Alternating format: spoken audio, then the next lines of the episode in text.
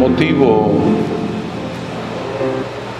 por el cual me invitaron, un motivo sencillo, pero importante, que ha sido la renovación, la restauración de la capilla.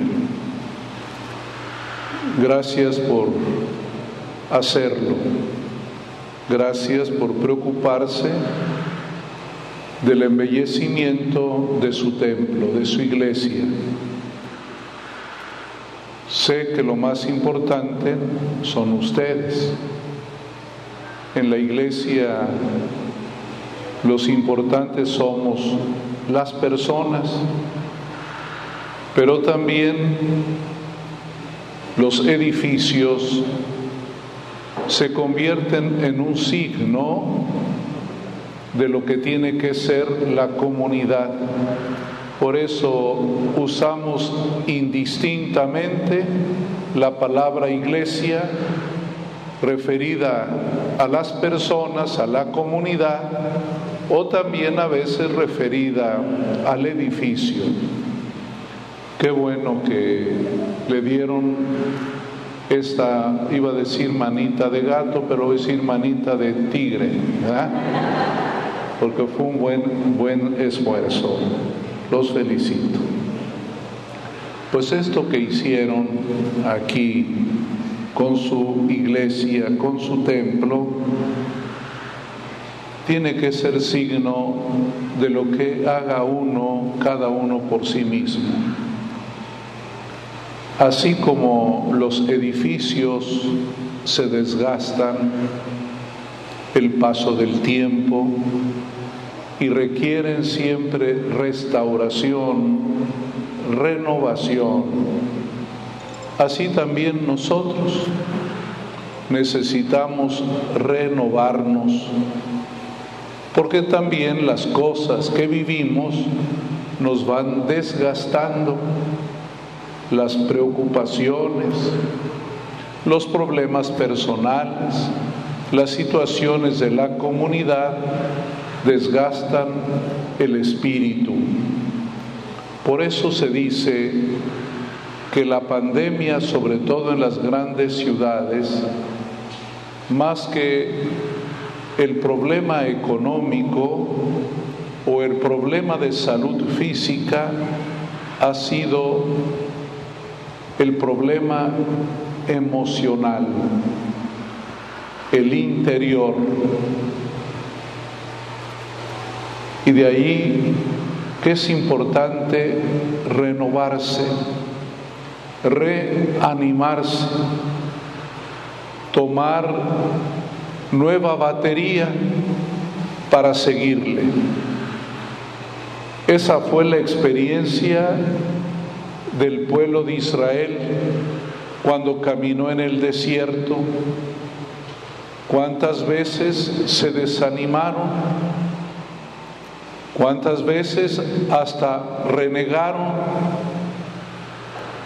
Pero el Señor les tuvo paciencia y ellos también decidieron seguir adelante.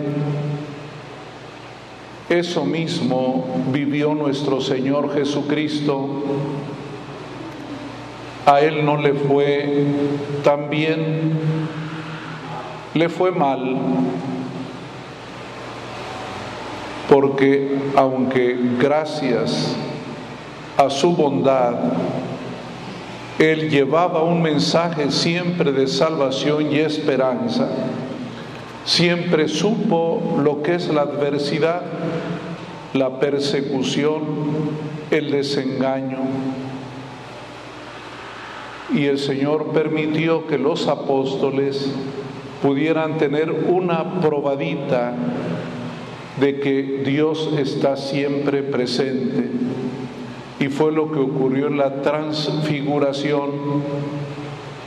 Los apóstoles, Pedro, Santiago y Juan, pudieron ser testigos de que ese hombre, Jesús de Nazaret, ese hombre sencillo, tan común y corriente, tan X era el Hijo de Dios. No crean que la gente que conoció a Jesús inmediatamente lo identificó, no. Tuvieron que pasar por un proceso de conocimiento. El mismo Juan Bautista, que era pariente, primo de Jesús, él dice, yo no lo conocía, claro que lo conocía de vista, pero no conocía realmente quién era él. Y él descubre y dice, ahora sé que él es el Hijo de Dios. La fe, hermanas y hermanos, pasa por las cosas más normales de la vida. A muy pocas personas, rarísimas, les tocan acontecimientos extraordinarios. La fe se encuentra en la vida ordinaria con una condición, oír la palabra de Jesús. Por eso a los discípulos se les dijo, este es mi Hijo muy amado, escúchenlo. La importancia de escuchar la palabra, las palabras, cuando uno tiene problemas, cuando uno tiene mucho dolor y preocupación, qué importante es una buena palabra, una palabra de cariño, de comprensión, de cercanía. Esto es lo que hace Dios con nosotros. Y a eso venimos aquí a la misa, a oírlo, a oír a Jesús, para que sus palabras nos ayuden a asimilar lo que vivimos todos los días problemas normales, problemas extraordinarios, pero con la palabra de Dios podemos asimilarlos. Por eso el Señor les dice, escúchenlo, óiganlo, para poder entender. En la mañana eh, estuve en una reunión de Pastoral de la Migración, el informe de Casa Nicolás. Me llamó la atención lo que dijo una migrante. Dos cosas le ayudaron. La primera, oír cantar escuchó en la capilla que estaban cantando. Ella no es católica, no sé si ahora lo sea, pero no era católica. Y dice que en su dolor, en su preocupación de venir desde Centroamérica, en medio de tantos problemas, cómo le ayudó oír cantar. Yo pensé haber oído un coro muy bonito, no. La misa de la capilla, nada extraordinario, normal, bonito como cantan ustedes, igualito, ¿verdad? escuchó y eso le ayudó mucho. Y lo segundo que dice que le ayudó mucho fue que la escucharan, que le hicieran caso, que la oyeran. Y también ella escuchar una palabra. Esto es lo que Dios hace con nosotros. Él sabe que la tierra a veces es un valle de lágrimas pero su palabra viene como un rocío, viene como un ungüento que nos hace mucho bien. Por eso quiero animarles a que no dejen de oír la palabra de Dios. Yo sé que a veces no, ni siquiera ganas tiene uno de ir a misa, pero es un gran bien. Y que no se desanimen, a veces son poquitos, a veces más. Hoy estamos aquí lleno, ¿verdad? Lo entiendo y agradezco que hayan venido, no solo los de aquí, sino de alguna otra de las comunidades, apreciar nuestra pequeña comunidad un día hablando con unos padres jóvenes que están acostumbrados a vivir en la ciudad de Monterrey y les decía, ¿qué tal si algún día se van a un pueblo?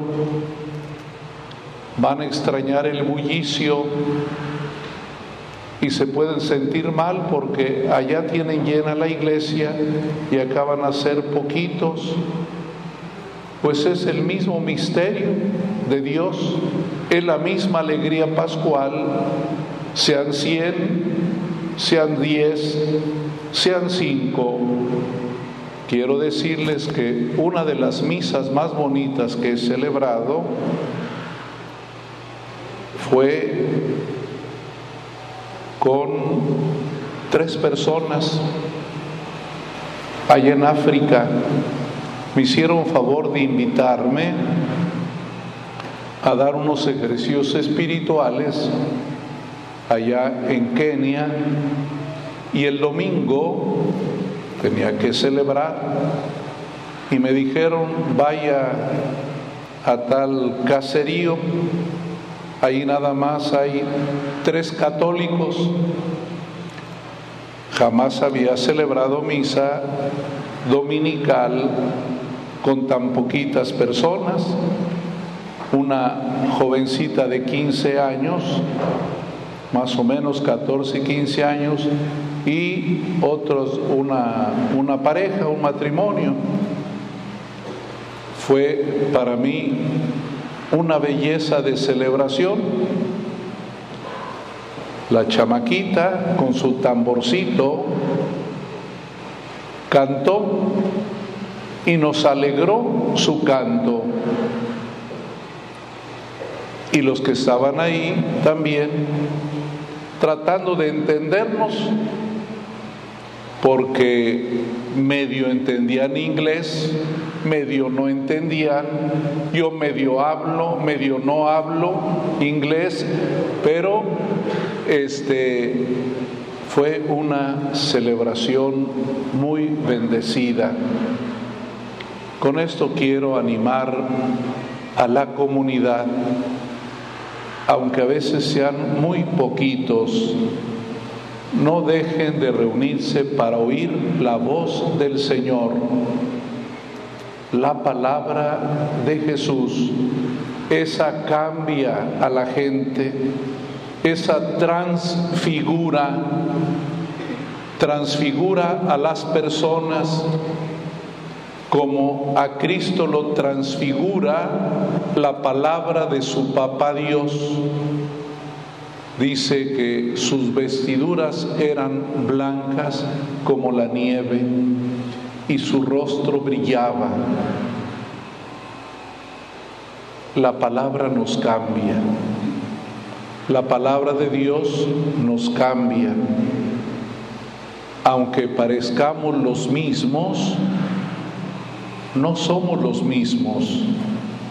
Siempre hay un sentimiento interior, hay una luz que nos anima, como les decía de esta muchacha eh, migrante, un cantito, una palabra, alguien que te escucha y te cambia la vida.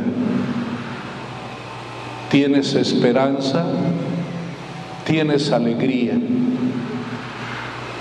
Ayúdense a estar alegres. Sé que hay problemas. Las comunidades de toda esta zona pues tienen que enfrentar a veces la gente mala. Pero hay que pedirle a Dios primero